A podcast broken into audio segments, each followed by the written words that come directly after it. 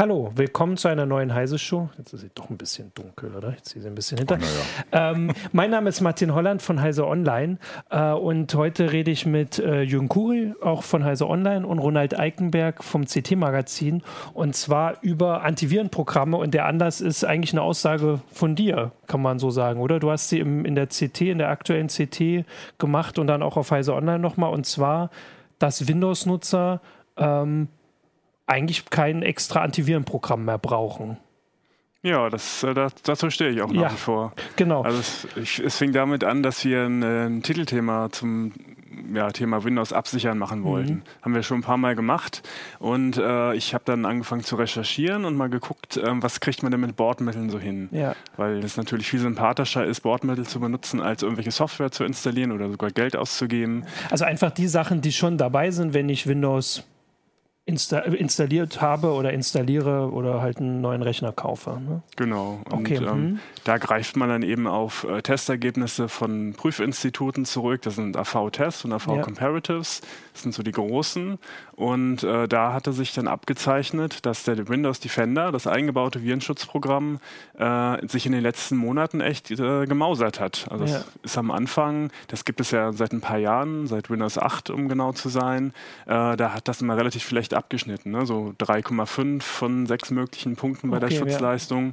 Da konnten wir immer nur sagen, es ist ein Basisschutz. Es ist besser als nichts, aber wenn man mehr möchte, sollte man dann doch einen richtigen Virenscanner installieren, der bekannten Hersteller. Genau, und da gab es ja, also äh, erstens, also das ist ja auch der Grund, warum wir das äh, hier in der Sendung mal ein bisschen drüber sprechen wollen, weil irgendwie ist das ja gerade, weil du sagst, dass es bis vor ein paar Monaten noch, noch eine andere Empfehlung war, irgendwie ganz unintuitiv, sage ich mal. Irgendwie sind wir alle damit äh, so und wahrscheinlich auch viele äh, unserer äh, Zuschauer quasi darauf konditioniert worden, sage ich jetzt mal, die letzten ja, eigentlich Jahrzehnte.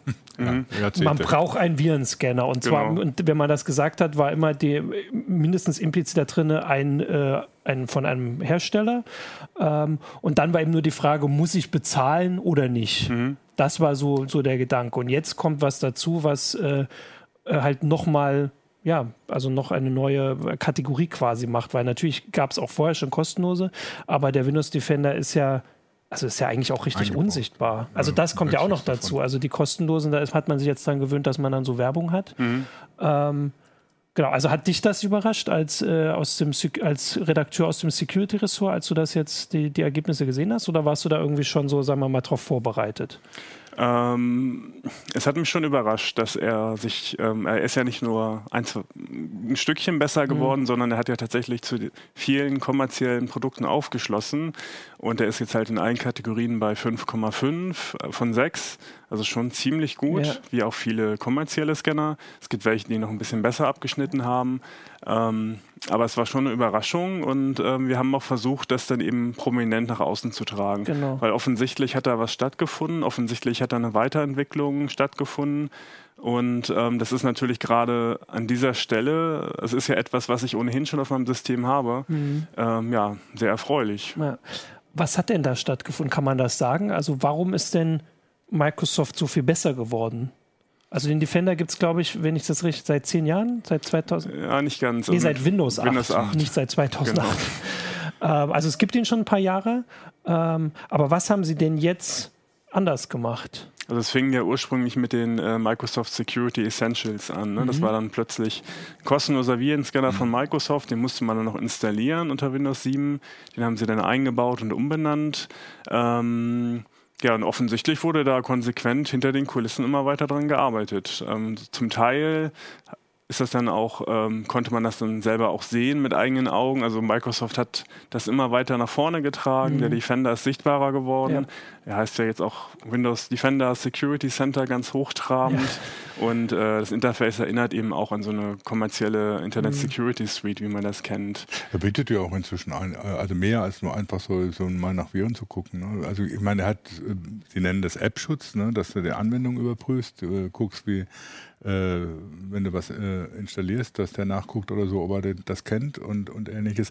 Warum macht Microsoft das eigentlich? Also ganz, ganz einsichtig ist mir nicht, also weil sie gehen, begeben sich ja damit in Konkurrenz zu einer etablierten Sicherheitsindustrie, sagen wir mal vorsichtshalber, äh, die gute Geschäfte macht mit den, mit den Anwendern. Ähm, das kann ja äh, den, den Antivirenherstellern erstmal nicht so recht sein. Ne? Also man könnte auch fragen, warum hat Microsoft das so lange nicht gemacht? Weil offensichtlich ja, gab es da ein Problem, mhm. gibt es ein Problem. Windows ist eben das verbreiteste Betriebssystem und dementsprechend äh, auch am häufigsten angegriffen, weil es sich eben am meisten lohnt für die Angreifer. Ähm, also sie haben da zum einen natürlich, äh, können sie damit werben, dass Windows sicherer wird. Das ist ja auch so ja. der Fall. Und zum anderen bekommen sie natürlich auch Daten. Mhm. Und äh, Microsoft äh, bietet auch äh, für Unternehmen äh, kostenpflichtige Lösungen an, die auf dem Defender basieren. Und wenn man dann sehr, sehr mhm. viele Windows-Installationen hat, die Daten liefern über neue Bedrohungen, äh, mhm. kann man natürlich auch Unternehmenskunden sehr viel besser schützen. Ähm, da gibt es sogar direkt eine Frage zu. Ähm, es gibt ja auch Erweiterungen dann für den Defender. Ne? Also ähm, einer fragt direkt nach der Advanced Threat Protection, ne? mit dem du den genau. erweiterst um eine, um eine Cloud-Scanning. Ähm, taugt das dann was? Also ist das dann wirklich so interessant für die, für die Unternehmenskunden, dass sie sagen, ja gut, wenn der Defender so gut ist, dann äh, gehe ich mal zu Microsoft und lasse mich von denen im Prinzip erstens mit so erweiterten Features äh, versorgen und dann im Prinzip benutze ich die als Systemhaus für mich? Dieses, äh, diese Advanced Threat Protection, das ist eben diese kommerzielle, kostenpflichtige ja. Lösung für Firmenkunden. Ähm, das ist für Unternehmen interessant, weil sie ja bei Microsoft ohnehin Kunde sind. Ja. Und ähm, das ist nochmal eine ganze Ecke mehr als der Defender. Also da hat man auch so eine Admin-Konsole, ja, über ja. die man genau sehen kann, auf welchen Clients äh, was ausgebrochen ist. Und ich glaube, es ist auch sowas äh, wie äh, so eine Leakage Prevention mhm. inzwischen mhm. dabei, dass man Datenabfluss verhindern kann. Und es ist natürlich viel attraktiver, alles aus einer Hand zu bekommen. Äh, nicht nur für Unternehmenskunden, sondern auch für Privatnutzer, mhm. weil ähm, in der Vergangenheit hat man immer wieder gesehen, dass eben auch Virenschutzprogramme Sicherheitslücken haben können. Und ähm, ist zu knapp. Ja, ungefähr vor einem Jahr war es, ja. glaube ich. Das war ein ähm, ehemaliger Firefox oder Mozilla-Entwickler, der gesagt hat, schmeißt auf jeden Fall eure Virenschutzsoftware ja. runter, nutzt den Defender, weil die eben gesehen haben, dass ähm, Virenschutzprogramme auch häufig zu Problemen führen. Ja, also sie haben mhm. Sicherheitslücken, ähm, sie klinken sich sehr tief ins System ein und äh, ja. können damit auch äh, Schutzmechanismen von Windows untergraben oder auch von Programmen. Das ist, ein Beispiel ist die Speicherverwürfelung. Ähm, das ist eine Standardfunktion, mhm. die es Angreifern schwerer macht. Und ähm, da war ein Virenschutzprogramm, das hat sich eben, hat eine DLL in diesen Firefox-Prozess injiziert und damit diese Schutzfunktion umgangen. Mhm. Und äh, also unter Umständen handelt man sich damit mehr Probleme ja. ein, als man löst. Ja. Am Anfang, es war ja auch so, also es war lange, äh, also Sicherheitsexperten haben das ja schon eigentlich schon, schon lange oder viele Sicherheitsexperten, manche nicht, haben schon lange gesagt, ja, Virenschutz braucht jeder. Das war ja für die Anwender aber immer ein Graus, ne? weil so ein Virenschutz installieren, da ging erstmal der Rechner in die Knie. Ja. Vor allem, wenn du dann die Echtzeit-Protection angeschaltet hast am Anfang. Das wurde dann ein bisschen besser, weil die Rechner immer mächtiger wurden und die Software nicht so viel fetter. Aber es ist doch immer noch ein Problem, wenn du, wenn du Virenprogramme, Virenschutzprogramme installiert hast oder so, du merkst einfach, dass die Performance leidet. Ähm, ich habe das Gefühl, bei Defender ist das besser. Jetzt sagt einer auf YouTube, dass es ihm genau umgekehrt geht. Mhm. Ne? Aber da ist wahrscheinlich dann auch, spielt vieles äh, eine Rolle. Es hängt ähm, tatsächlich von der Konfiguration des Rechners mhm. ab. Ähm, der Defender ist recht ressourcenschonend. Mhm. Äh, es gibt ein paar, die noch besser sind. Also ESE zum Beispiel hatte hier lange den Ruf, äh, wenig an der Performance, äh, sich wenig mhm. auf die Performance auszuwirken. Aber natürlich hat sich in den letzten Jahren einiges getan. Man hat mehr RAM, man hat häufig eine SSD, mhm. man hat Multicore-Prozessoren. Mhm. Da kann so ein mhm. Virenscanner ruhig mal einen ganzen Core belegen, ohne mhm. dass man da wirklich viel von mitbekommt. Also was mir jetzt zu der Debatte schon auffällt und was ich mir vorher gedacht habe äh, schon, aber was man jetzt eben auch sieht, ist, dass es irgendwie, es gibt noch so ein paar Felder, auch jetzt in der, ich sage jetzt mal unter den IT-Nutzern, wo sich wie so Glaubensrichtungen entwickeln. Also einfach durch, also am Anfang hat man das vielleicht aus so Gründen entschieden, man hat sich den Virenscanner ausgesucht, der halt vielleicht vor fünf oder vor zehn Jahren als der schnellste galt oder der sicherste und dann ist man dabei geblieben, so wie beim Browser. Mhm. Also da beim Browser war das so eine ähnliche Sache, da haben wir ja auch in den letzten Jahren auch eine komplette Wechsel gesehen in, in Deutschland Deutschland. Äh, und irgendwie ist es bei den Virenscannern so ähnlich. Und jetzt kommt halt ein neuer, aber eigentlich ein neuer alter bekannter. Also es ist ja nicht so, dass wir jetzt diskutieren, dass jetzt irgendwie ein neues, eine neue Firma hat einen Virenscanner auf den Markt gebracht, die, äh, der irgendwas ganz anderes kann, sondern es ist einfach dieses Einfachere. Mhm. Und irgendwie aber trotzdem so dieses Gefühl zu äh, überwinden, ähm, dass man jetzt auch sicherer ist, ohne entweder eigene Software zu installieren oder sogar, das wäre ja die andere Sache, man kann ja mal die Zuschauer fragen, wie viele von unseren Zuschauern für ihr Virensoftware bezahlen. Also das würde mich schon mal interessieren. Ähm, ist ja schon irgendwie so ein, also schon so ein großer Schritt, offensichtlich. Ja, ähm, es, es, hat eine gewisse Tradition einfach. Ne? Ja. Ne? Man hat ein Virenschutzprogramm installiert. Äh, bis vor einigen Jahren waren das ja auch noch Personal Firewalls wie Zone mhm. Alarm, die man unbedingt brauchte, mhm. weil die Rechner ja direkt ah. mit dem Internet verbunden waren und entsprechend auch angreifbar waren. Ähm, wenn man seit Jahren den gleichen Virenschutz benutzt und sich damit sicher fühlt, mhm. ähm, also natürlich kann man den weiter benutzen. Ja, ja, ne? genau. ne? Also das tut ja. ja. erstmal nicht weh und ähm, wenn man gute Erfahrungen gemacht hat und genau weiß, wie sich so ein Programm bedient oder an welchen Stellen es eingreift, äh, spricht erstmal nichts dagegen, es ist weiter einzusetzen. Das ist ja vielleicht sowieso jetzt mal noch eine Frage, weil, also wenn man sich jetzt nicht so viel damit beschäftigt, mit Virenscanner ist man, also würde ich jetzt, ich habe, also ich kriege natürlich ein bisschen mit, weil wir darüber berichten, aber eigentlich könnte ich mir vorstellen, dass viele noch auf dem Stand sind, Virenscanner sind dafür da, wenn ich eine Datei runterlade, prüft er die im Hintergrund und sagt es okay. So hat man von den Virenscannern früher was mitbekommen, sonst hat man gar nicht mitbekommen. Aber das ist ja nicht das Einzige, was sie machen. Oder? Das, das, ist fast das Unwichtigste. Man, so viele Dateien lädst du ja gar nicht mehr runter. Ja. Ne? Aber so, wenn du, wenn du im Web unterwegs bist, das überprüfen ja die, die Zugriffe aufs Web und prüfen deine Mail, wenn, wenn, wenn sie mhm. äh, wenn du darauf zugegriffen wirst. Und da kriegst du ja schon immer, also kriegst ja schon immer dann die Warnung, kriegst du auch mit, wie viel verseuchte Mails man kriegt. Also weiß ich nicht, ich habe kriege irgendwie so, wenn ich alle zusammenzähle, zwischen 300 und 500 Mails pro Tag und da sind sicher 50 bis 100 verseucht von.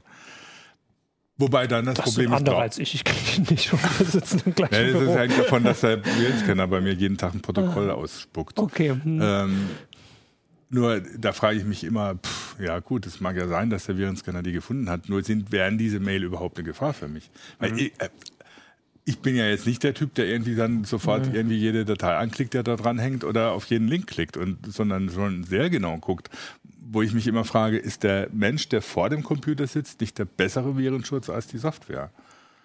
Das ist so, allerdings ist eben dieser Faktor eben der, der unberechenbar mhm. ist. Also viele Menschen sind, muss man so sagen, relativ gutgläubig und äh, Dinge, die für uns selbstverständlich äh, schadhaft sind, die wir auf den ersten Blick auch als solche erkennen, sind für viele eben nicht so selbstverständlich. Und äh, die klicken dann auch schon mal auf den Anhang, wenn es eine gut formulierte Mail ist. Ähm, und äh, das sind auch die Fälle, in denen Virenschutz immer noch super wichtig ist. Also wenn man ähm, also Virenschutz ist ja ein, nur eine Komponente, mhm. ne, wie, man, wie, man, so ein System absichert. Ja. Und äh, wenn man sehr genau weiß, was man tut und die ganzen Angriffsmaschen kennt und das, das System auf dem aktuellen Stand hält, äh, kann man prinzipiell wahrscheinlich sogar ohne Virenschutz mhm. auskommen. Aber es gibt eben also so die breite Masse, die sich nicht so super gut auskennt, ähm, wird dann unter Umständen auch schon mal ähm, geschützt wenn man doch mal falsch klickt. Ich denke auch, das ist so eine Geschichte. Sicher sind viele unserer Zuschauer welche, die für andere auch Computer einrichten. Für selber, also wir hatten ja auch schon hier im Forum so Leute, die, äh, also Kommentare, äh, wo drin stand, wozu überhaupt ein Virenscanner und so, wenn ich mich richtig bewege, das, äh, dann ist, besteht keine Gefahr. Das ist durchaus nicht per se falsch. Aber wenn wir jetzt Rechner für die klassische unsere Eltern oder unsere Oma oder ähm, Verwandte oder Freunde einrichten, da macht man ja schon über einen Virenscanner drauf, weil egal wie oft man das sagt, dieses also man hat ja immer das Gefühl, dann passiert halt was. Mhm. Und da ist ja jetzt dieser Stand, jetzt braucht man nicht mehr was. Also braucht man nicht mal mehr was zu installieren. Ich kann mal kurz hier den, den Zwischenstand geben. Also wir haben schon ein paar Zuschauer, die äh, bezahlen. Ähm, das sind, ich würde jetzt mal so grob zusammenfassen, so ein ich sag mal, ein paar Dutzend Euro pro Jahr. Würde ich jetzt hier 40, 30. Äh, es gibt aber auch viele, die äh, kostenlos haben. Ähm, genau, also es ist schon ganz schön ähm, divers, sage ich jetzt mal, unterschiedlich. Man sollte zu den Preisen vielleicht sagen, also mhm. es ist jetzt, ähm, also vielen Leuten tut es wahrscheinlich auch gar nicht weh, irgendwie 30 Euro pro Monat, äh, pro Jahr ja. zu bezahlen. Mhm. Ähm, und ähm, es ist ja nicht nur der Virenschutz, den man bekommt. Mhm. Also oft ist auch noch Support bei, dass einige mhm. Hersteller bieten an, dass ja. man im Fall der Fälle anrufen kann und dass die einen helfen dann am Telefon, den Rechner wieder sauber zu bekommen ähm, oder noch andere Geschichten wie Backup, also Cloud-Backup-Geschichten mhm. oder Kinderschutz. Ja. Ähm, also unter Umständen kann das durchaus was sein, wo man sagt, ja, es lohnt sich für mich. Genau, jetzt hast du ja direkt ein paar Sachen aufgezählt, die Windows nicht hat. Also bei Support könnte ich mir jetzt vorstellen, bin ich bei Microsoft wahrscheinlich nicht auch einer guten naja, Adresse. Es kommt natürlich darauf an, wenn du jetzt ein Unternehmen bist und die, den kommerziellen, also das sind, bei, ja, ja. sind auch immer so die, die Unterschiede oder die Fragen, die dann, die dann bei den Zuschauern kommen, dass natürlich das für ein Unternehmen unter Umständen ganz anders aussieht, weil die mhm. braucht dann Verwaltungssoftware natürlich, der braucht eine Managementkonsole, was, was du dann bei Microsoft für den Defender extra kaufst oder so. Also die brauchen dann natürlich Support und die können natürlich jetzt nicht davon ausgehen, dass jeder Anwender im Unternehmen sich an die Sicherheitsregeln hält. Ja. Und die haben dann das Problem, dann sind sie dran. Mhm. Wenn sie nicht richtig dafür sorgen, dass ihre Unternehmens-IT sicher sind, dann haben sie ein extremes Problem. Nicht nur mit ihren Mitarbeitern, sondern auch mit Aktionären, unter Umständen auch mit der Aufsicht. Äh, und da ist es natürlich dann die Frage, dann installiert man sie lieber so ein Ding. Gut, es gibt aber ja trotzdem immer noch die Haltung, die sagt, diese ganzen, also Fefe ist natürlich das berühmteste Beispiel dafür, der, die, die sagen, also das ist alles Snake Oil. Mhm. Also weil erstens fühlt man sich damit neue Sicherheitsprobleme ein, weil die Virenscanner haben auch Lücken oder sie führen dazu, dass das System nicht mehr nutzbar ist. Das gab es ja, ich weiß nicht bei welchem das war, vom, vom Jahr oder vor zwei, mhm. dass, er, dass du in eine Bootloop gefallen ist, weil er eine, eine Datei fälschlicherweise gelöscht hat. Und dann bist, stehst du auch erstmal da wieder Ochs vom Berg. Äh, und zum anderen Snake Oil nicht nur deswegen, weil du da, dir damit neue Probleme holst, sondern auch, weil man vielleicht das Geld, was man da reinsteckt, lieber da, da reinsetzen sollte, dass solche Sicherheitslücken gar nicht auftreten, die ja dann auch von Viren genutzt werden oder so. Ähm, kann ich, ich kann das schon nachvollziehen. Also, weil mich nervt das. Erstens nervt es mich natürlich schon, dieser blöde Virenscanner, der dann eben Ressourcen braucht und wofür man dann auch noch zahlen soll. Ähm, und zum anderen natürlich, ich weiß ja nie, ob der wirklich richtig arbeitet. Ich kann das mhm. nicht beurteilen. Mhm. Äh, das kann auch die IT-Abteilung im Unternehmen nicht beurteilen. Man muss sich im Prinzip auf die verlassen, statt irgendwie auf gesunden Menschenverstand oder dass die Software sicher ist, die man einsetzt. Also wenn, wenn schon die Virenscanner so viele Bugs haben, ne, wenn man dann anguckt oder so, wie mit, mit IT-Sicherheit umgegangen wird, dass die Softwarehersteller ja nicht mal haftbar dafür gemacht werden können, wenn sie Fehler einbauen, die dann zu Sicherheitslücken mhm. führen. Mhm. Dann denke ich mir, ja, dann arbeiten, stecken wir doch die Ressourcen an, falsch, in, an die falsche Stelle. Mhm. Zu der Snake Oil-Debatte kann man sagen, dass so ein Virenscanner ist kein hundertprozentiger Schutz. Mhm. Das ist, auch wenn sie äh, zum Teil 100 erreichen bei diesen Signaturtests, wo sie halt einfach alte Schädlinge wiedererkennen. Ähm, man darf sich nicht, da einfach nicht zu 100% darauf verlassen. Und ähm, man muss davon ausgehen, wenn ich einen aktuellen Schädling bekomme, der seit zwei Stunden im Umlauf ja. ist, dann ähm, und ich da drauf klicke, dann mhm. wird er wahrscheinlich auch ausgeführt. Ja, genau. Und ähm, in Unternehmen gibt es da also zum Beispiel mit Whitelisting andere Möglichkeiten, ja. sich effektiv zu schützen. Also dass man sagt, äh, die Nutzer dürfen jetzt nur Office und den Mail-Client starten oder nur Programme aus bestimmten Verzeichnissen. Das haben wir ja auch in CT mal erklärt, wie man das auf, auf normalen Clients mhm. für zu Hause einrichtet. Ähm, und so kann man dafür sorgen, dass eben wahrscheinlich über 99 Prozent aller schädlichen Aktivitäten ja. unterbunden werden. Das sorgt auf der anderen Seite natürlich wieder dafür, dass ich eben nicht alles installieren kann, was ja. ich möchte oder zumindest genau gucken muss, ähm, in welchen Ordner ich das packe. Ich meine, das ist im Unternehmen ja auch sinnvoll, ne? dass du dann so ich meine, man kann dann die Restriktionen auch übertreiben, klar. Ne? Aber ich meine, das kriegen wir selbst hier mit oder so, dass die, die IT-Admin manchmal sagt oder so, hier, da ist irgendwas angekommen, das ist jetzt in Quarantäne gesetzt worden, könnt ihr auf dem FTP-Server nachgucken, ob das alles in Ordnung ist. Ähm, was für Redakteure manchmal nervig ist, wenn sie ganz bestimmte Sachen kriegen wollen, aber für das ganze Umfeld, die eben nicht sich den ganzen Tag damit beschäftigen, schon sinnvoll sein kann. Und das ist für ein Unternehmen natürlich möglicherweise auch die Alternative, dass sie ganz bestimmte Managementregeln einführt und dann vielleicht den Virenscanner dafür weglässt. Weil, also ich bin im Moment nicht direkt mit IT-Sicherheit im Unternehmen beschäftigt, von daher weiß ich nicht, ob das tatsächlich eine Empfehlung sein kann, aber ähm, ich meine, ja, die Virenscanner machen einem immer wieder Probleme. Das muss man sich auch klar sein. Ne? Also, was ich auch noch äh, vorher, äh, also ich hatte das ja vorhin schon mal so kurz, es gibt ja noch so eine Geschichte, die ich zumindest kenne, wo Virenscanner jetzt auch wichtig sind und das macht der Defender ja auch. Es geht ja nicht nur um irgendwelche Programme zu installieren, sondern also Ransomware war ja ein großes mhm. Thema. Das ist ja irgendwie, also vor zwei Jahren, sage ich jetzt mal, hätte man das noch gar nicht auf dem Schirm gehabt und, und vor einem Jahr hätten wir gedacht, da gibt es überhaupt keine Lösung gegen. Also äh, ich bin jetzt ein bisschen übertrieben. Wahrscheinlich haben genug Leute auch damals schon die Lösung gesehen. Und jetzt inzwischen ist das jetzt kein großes Problem, weil auch wieder Windows direkt schon so, äh, so, ein, äh, so, eine Gegenmaßnahme hat. Aber Virenscanner können das auch schützen, ist das? Also nur kurz zur Erklärung, das war, also das sind die Sachen, die halt alles verschlüsseln und dann sagen, hier, gib mir ein Passwort, dann entschlüssel ich's. Das war ja so am Anfang ein bisschen die Frage, wie soll man ein Programm verbieten, auf die eigenen Dateien zuzugreifen? Genau, das hat Windows seit einer Weile eingebaut, diesen Ransomware-Schutz heißt es inzwischen, also früher geschützter Ordnerzugriff. Ja. Damit kann ich sagen, dass Programme, die nicht vertrauenswürdig sind, also die nicht auf einer Liste vertrauenswürdiger Anwendungen stehen, äh, dass die eben auch keinen Zugriff mhm. auf meine persönlichen Ordner haben. Mhm. Also die Ordner, in denen mein digitales Hab und Gut liegt, Dokumente, Fotos, Projektordner etc. Ähm, der ist standardmäßig aus. Ähm, wenn man ihn einschaltet, kann es hier und da am Anfang Probleme bereiten, weil nicht alle alle Programme mhm. auf der Liste sind, die eben auf die Ordner zugreifen dürfen. Ähm, aber das ist schon eine effektive Maßnahme dagegen. Andere, also richtige Antivirenhersteller, sage ich mal, haben noch etwas ausgefeiltere Methoden. Also da kann, die machen, glaube ich, im Hintergrund im Prinzip Backups, die man mhm. dann wieder einspielen kann, wenn der Trojaner zugeschlagen hat. Ähm, das große Problem ist Ransomware nicht mehr, wenn man darauf vorbereitet ist. Der wichtigste Schutz ist, aber nach wie vor Backups. Mhm. Also alles, was man eben, worauf man angewiesen ist, was unwiederbringlich verloren wäre, sollte man auf jeden Fall extern ja. irgendwie wegsichern. Ähm, also am besten geht man mal durch den Rechner und guckt, was ist denn da, ähm, wo ich wirklich traurig wäre. Und immer wieder mhm. haben wir auch Fälle von. Wo ich bezahlen würde für. Das ist ja quasi die Sache. Wofür würde ich Geld bezahlen, wenn es jemand mir wegnimmt, dass ich es wieder kriege?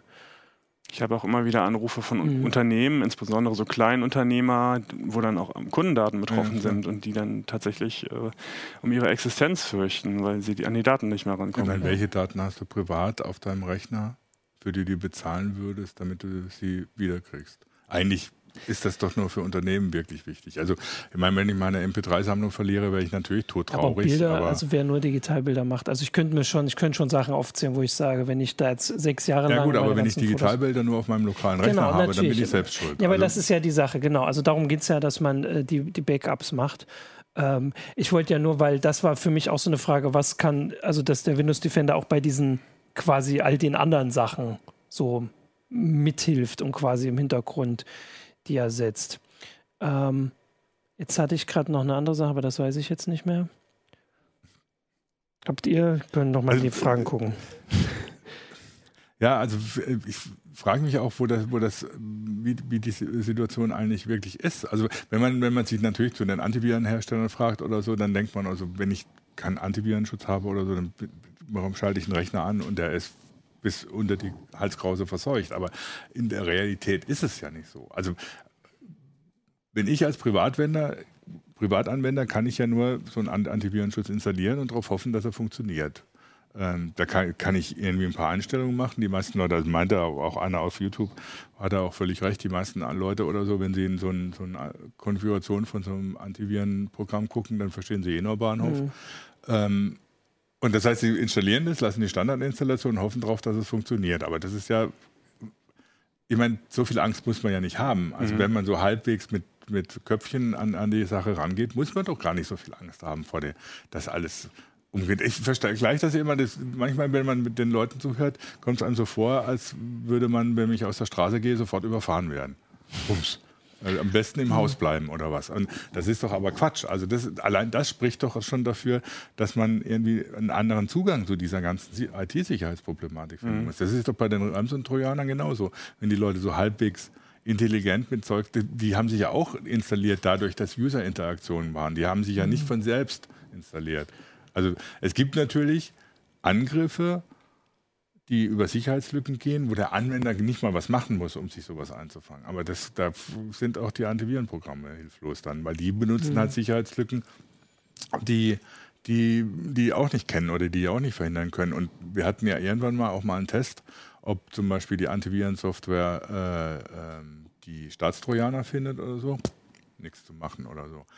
Du weißt ja nicht, ne, was, wenn, wenn solche mhm. Sicherheitslücken auftauchen, die, die du, die du nicht, äh, die so ausgenutzt werden können, dass du gar keine User-Interaktion brauchst. Ne? Ähm, ob dann der Virenscanner anschlägt, das würde ich schwer bezweifeln. Und dann kannst du sowieso nichts machen. Dann ist sowieso ja, ja. Hopfen und verloren. Ja, also ich, ich fange mal ganz vorne an. Also ist viel wichtiger als ein Virenschutz ist erstmal, dass das System auf dem aktuellen Stand ist. Ne? Also dass mhm. man Windows-Updates installiert oder installieren lässt regelmäßig, ähm, dass man Browser und die Anwendung, Office etc. Ja. auf dem aktuellen Stand hält. Weil dann bin ich in einer Situation, dass ein Schädling nicht einfach so aufs System ja, ja. schlüpfen kann äh, durch Sicherheitslücken, also ohne dass ich irgendwas anklicke, weil ähm, die Angriffe in denen Sicherheitslücken ausgenutzt werden, für die es noch keine Patches gibt, mhm. also die sogenannten Zero-Day-Lücken. Ähm, diese Angriffe sind sehr, sehr selten, weil diese Lücken halt unheimlich wertvoll sind. Ne? Die, die sind ja meistens auch ziemlich gezielt auf ja. ganz bestimmte ja. Leute. Mhm. Und das ist jetzt nicht unbedingt die Oma, äh, meine Oma oder äh, deine Mutter. Die meisten Leute werden nie mit so einem gezielten Angriff zu tun haben, mit, mit Zero-Day-Exploits etc. Ähm, die meisten Leute werden von Cyberkriminellen angegriffen, die, das, die Geld machen wollen, ganz einfach, und das nach dem Gießkannenprinzip ihre Trojaner verteilen und mhm. darauf hoffen, dass da vielleicht ein Prozent von äh, 100.000 draufklickt und äh, unter Umständen dann auch das Lösegeld bezahlt mhm. oder Online-Banking macht, während der Rechner infiziert ist. Ähm, das sind dann allerdings auch Angriffe, die recht einfach zu erkennen sind, ja. wenn man eben weiß, wie die Angreifer vorgehen. Und ähm, also man sollte sich halt immer darüber im Klaren sein, wie diese Angre äh, worüber der Code auf den Rechner kommen kann, also durch ausführbare Sachen, durch Mail-Anhänge, durch Downloads, durch äh, Office-Makros und dann bei solchen Sachen sehr, sehr misstrauisch sein, wenn das aus irgendwelchen Quellen kommt, die ich nicht zuordnen kann. Ja ich, ich überlege gerade, also ich meine, ihr kriegt doch äh, bei euch immer mal die Anrufe. Also wie oft passiert denn das noch? Also so wie du es jetzt sagst, muss ich tatsächlich überlegen, wann ich das letzte Mal von jemand aus dem Bekanntenkreis oder so gehört habe, dass er gesagt hat, ich habe mir ein Virus eingefangen. Ähm, und vor allem, wo man dann vielleicht auch mal guckt, was war jetzt der Grund. Also bei euch, ihr, ihr kriegt sowas ja mit. Mhm. Ist das weniger geworden oder kann man das gar nicht sagen, wenn Leute bei euch sich melden? Also ganz krass war es, glaube ich, ist das schon zwei Jahre her, 2016, als Loki ausgebrochen mhm, ist. Das war, ja. Also mhm. der hat ja massiv eingeschlagen ja. und ähm, der war auch sehr, sehr trickreich. Also der hat auch offenbar erst eine ganze Weile gelauert. Also der mhm. hat Rechner infiziert und gelauert, ähm, sodass die ja. Virenscanner ihn noch nicht erkannt haben. Mhm. Und äh, er ist eben nicht auffällig geworden. Und dann hat er halt zugeschlagen auf, auf einen Schlag und ähm, hat dadurch auch massive Infektionsraten erreicht. Ähm, inzwischen ist es so, dass sich ähm, viel in die Richtung entwickelt, äh, dass man die Infektion nicht mehr sofort mitbekommt. Mhm. Also wenn es kein Erpressungstrojaner ist, dann ist es zum Beispiel ein Kryptominer. Cryptojacking ah, nennen wir ja. das. Mhm. Also das sind äh, Schädlinge, die auf dem Rechner ähm, ja, Kryptowährungen schürfen ja. und äh, eben Rechenleistung anzapfen ähm, das kriege ich nicht unbedingt mit, weil sie. Ja, die wollen ja auch nicht erkannt werden. Die wollen so lange wie möglich unerkannt bleiben. Genau, und deswegen nutzen sie in der Regel auch nicht 100% CPU oder mhm. GPU. Äh, Last, äh, Leistung aus, sondern eben vielleicht 20 oder 30 Prozent ja. oder werden aktiv, wenn der Rechner nicht genutzt wird. Ähm, und ähm, ja, die bleiben im Hintergrund. Das geht dann so weit. Wir hatten einen Schädling vor paar Wochen oben im Büro auf dem Testrechner natürlich. Ähm, der hat sich dann einfach beendet, wenn man einen Taskmanager oder Sys-Internals Tools ja. benutzt hat.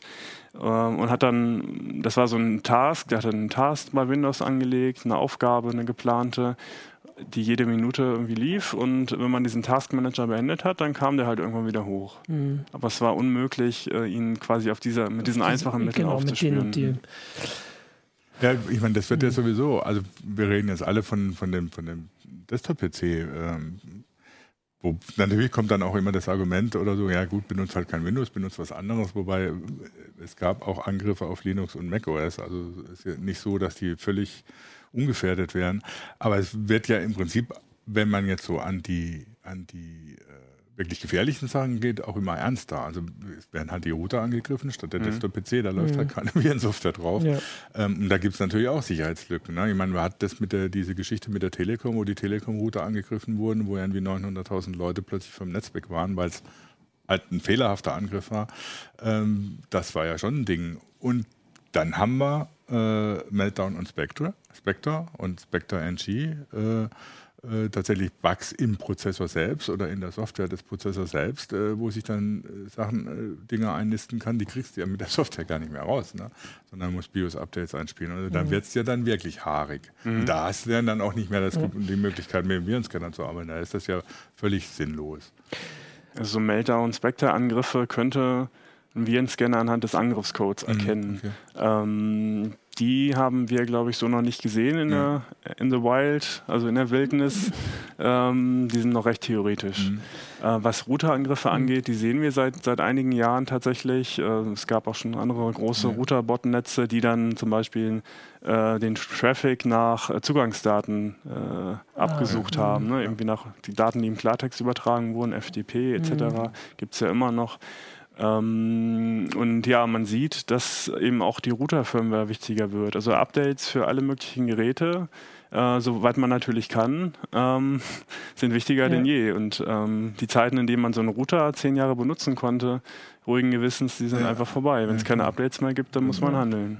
Ja, ja wobei, dann, dann zeigt sich dann, ja gut, wir sagen immer natürlich, das Problem, ist, wenn der User vernünftig vorgeht oder so, ist alles gut eigentlich.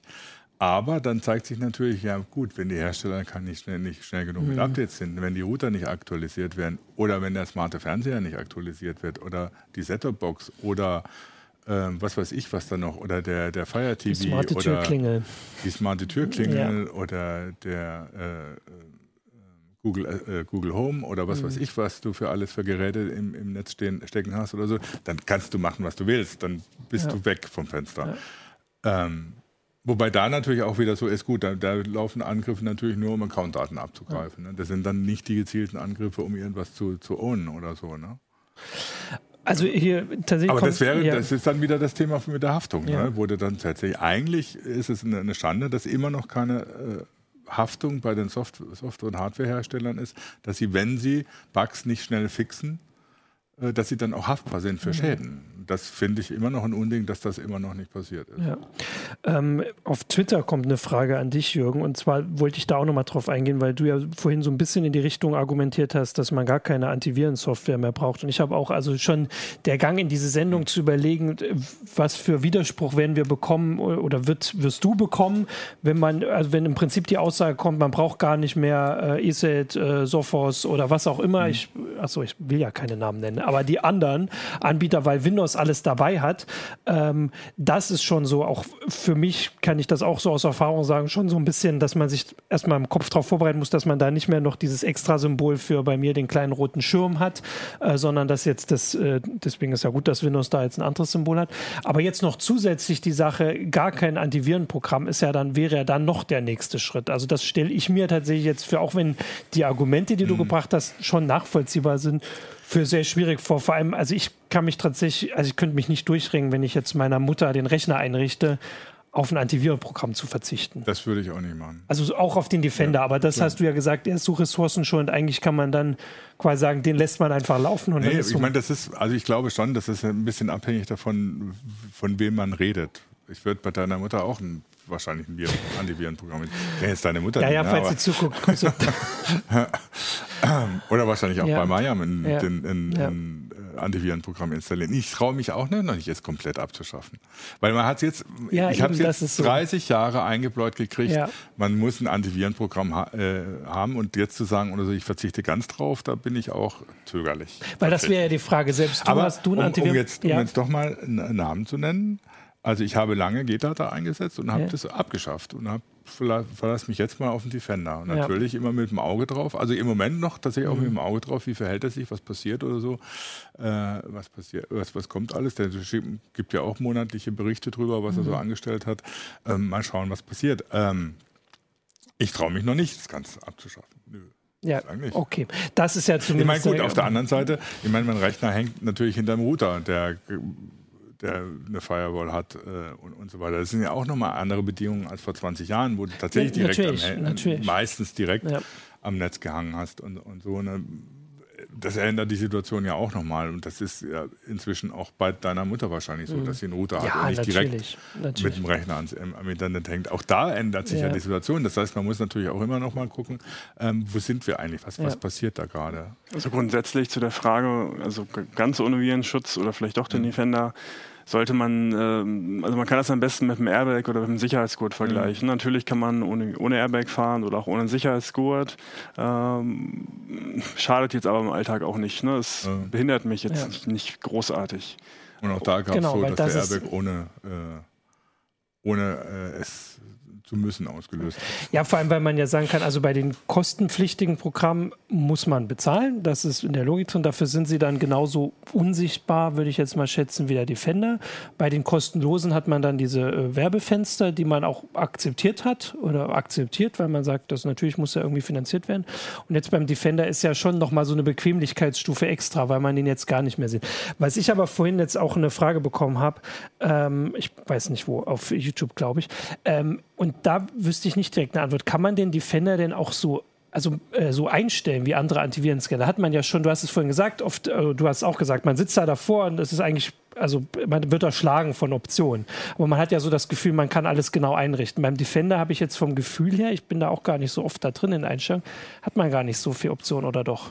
Ähm, die nötigsten Sachen sind drin, ja. also sowas wie Echtzeitschutz, den man ja auf ja. jeden Fall haben will, äh, über Cloud-Schutz. Ähm, und es gibt auch einige Sachen wie, die, wie den Exploit-Schutz, mhm. ähm, der so komplex ist, dass man ihn eigentlich gar nicht verstellen sollte. Okay. Äh, das ist, ähm, das hieß früher EMET. Das sind so Schutzfunktionen in Windows, die Angriffe verhindern können durch Sicherheitslücken, ähm, auch durch unbekannte Sicherheitslücken, mhm. irgendwie Speicherschutzfunktionen und so. Ah, okay. Mhm. Ähm, die man durchaus konfigurieren kann, aber da sollte man lieber die Finger von lassen, weil das macht der Defender beziehungsweise Microsoft macht das schon irgendwie ganz gut. Ähm, so paar, über so ein paar Sachen kann man sicherlich diskutieren. Also eine mhm. Sache ist der Cloud-Schutz und die automatische Übermittlung von Beispielen, wie Microsoft das nennt. Ähm, da kann es schon mal passieren, dass eine ausführbare Datei von meinem Rechner an Microsoft übertragen wird. Mhm. Bisher war es so, dass ich gesagt habe oder dass wir gesagt haben, mach das aus. Es hilft dir erstmal nicht äh, mhm. sofort. Es hilft dann vielleicht dem Nächsten, der diese Datei mhm. auf seinem ja. Rechner hat. Ähm, das hat sich aber inzwischen geändert. Das ist wahrscheinlich eine, eine der Sachen, die dazu geführt haben, dass der Defender besser, ge besser geworden ist. Ähm, und zwar führen, führt Microsoft diese Dateien tatsächlich auch, auch aus, zeitnah in der Cloud.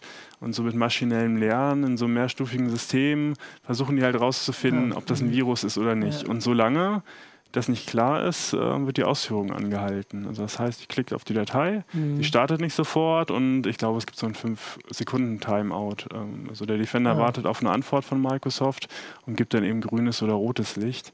Ähm, so dass man inzwischen eigentlich sagen muss, für den vollen Schutz sollte man das einschalten. Viele andere Virenschutzprogramme machen das genauso. Ähm, mhm. Und nur so kann man wirklich eben zeitnah innerhalb von Sekunden auf, auf neue Schädlinge reagieren als, als ja. Hersteller. Also der Unterschied nur kurz ist, dass also früher, äh, ich sage jetzt mal, früher wurde das einfach übertragen, man hatte aber selbst jetzt nicht den Schutz, weil sie im Zweifelsfall trotzdem ausgeführt wurde und dann quasi, wenn dann Microsoft erkannt hat oder auch andere Virenhersteller machen das ja wahrscheinlich auch, äh, dass es ein Schädling ist, dann sperren sie das für den nächsten quasi, aber nicht mehr für einen selbst. Und jetzt durch diese schnelle Übertragung, die wahrscheinlich auch ein bisschen am, am Internetgeschwindigkeit liegt und so, ist man eben auch selbst geschützt. Hm, okay. Hm. Wobei, auch wenn du, wenn du jetzt sagst oder so, du kannst beim Defender vielleicht nicht so viel einstellen wie bei anderen Antivirenprogrammen. Ich meine, wenn du viel einstellen kannst, erstens kannst du viel falsch machen. Ja.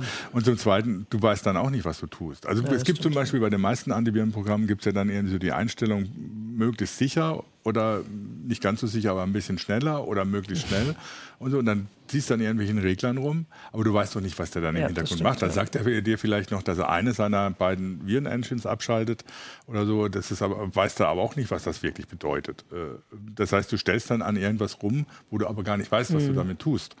Ähm, das finde ich jetzt auch nicht wirklich transparent, was da passiert. Ich meine, wenn sie es erklären würden, wird es wahrscheinlich, wahrscheinlich noch weniger Leute verstehen. Aber diese Einstellmöglichkeiten führen ja jetzt nicht dazu, dass es tatsächlich sicherer wird. Äh, weil ja. du nicht weißt, was du tust. Äh, es mhm. kann sein, dass die im Hintergrund irgendwie Blödsinn machen damit äh, und dann eben Sachen durchgehen, wo du damit gerechnet hast, dass sie trotzdem noch gefunden werden und vielleicht auch nicht, aber du weißt es halt nicht. Ne? Letztlich musst du einen Kompromiss finden aus eben Bedienbarkeit und Komplexität und Microsoft wird da im Zweifel immer auf äh, Bedienbarkeit mhm. setzen, weil der Defender eben es dürfte inzwischen das meistgenutzte Antivirenprogramm ja, sein, stimmt, ja, weil es eben auf jedem, Viren, äh, auf jedem Windows-Rechner erstmal per mhm. Default drauf ist. Und äh, das gleiche gilt für ähm, den Faktor Sichtbarkeit. Also wie oft meldet sich der Virenscanner? Ähm, denn selbst kostenpflichtige Virenscanner sind sichtbar und das müssen sie auch sein, weil im Programm, was ich nicht sehe, was einfach mhm. funktioniert, da gebe ich dann auch kein Geld mehr für aus. Stimmt, ja. Also dieses Schutzgefühl ist tatsächlich ein, eine Überlegung mhm. ähm, bei der Konstruktion so, so einer Virenschutzsoftware. Ne? Also wie viel muss ich wirklich zeigen, äh, um diese ge gefühlte Sicherheit zu erzielen, die, die den Leuten dann letztlich auch Geld wert ist. Ja, genau. ja. also ich würde sagen, im Prinzip haben wir das ja schon jetzt ein bisschen äh, untermauert, ähm, deine, deine Aussage. Ja, wobei ein, eine Geschichte. Sag mal. Also es ist ja immer, äh, also ich hatte es eben schon mal kurz angesprochen, es gibt ja immer dann den Spruch oder so, ja, ihr benutzt halt kein Windows, benutzt Linux oder Ach so, ja äh, OS X, äh, macOS heißt es ja jetzt offiziell. Wobei bei Linux kann ich es noch mal halbwegs nachvollziehen, was aber unter Umständen natürlich auch daran liegt, dass die Leute, die Linux einsetzen, schon noch ein bisschen mehr Know-how haben als mhm. so der normale Windows-User. Also es ist noch nicht so, dass Linux beim normalen DAO, um das schlimme Wort mal zu benutzen, so verbreitet wäre, dass es da ein Problem gäbe. Bei macOS ist das jetzt nicht unbedingt so, aber äh, die haben natürlich, auf, äh, da sie auf einer Unix-Basis äh, aufsetzen, auch nochmal ganz andere Voraussetzungen. Ne? Grundsätzlich würde ich sagen, dass sowohl Linux als auch macOS, ähm, also man ist sicherer damit mhm. unterwegs, weil man eben einer viel kleineren Gruppe angehört. Ne? Mhm. Also Windows, das ist einfach, hat fast jeder.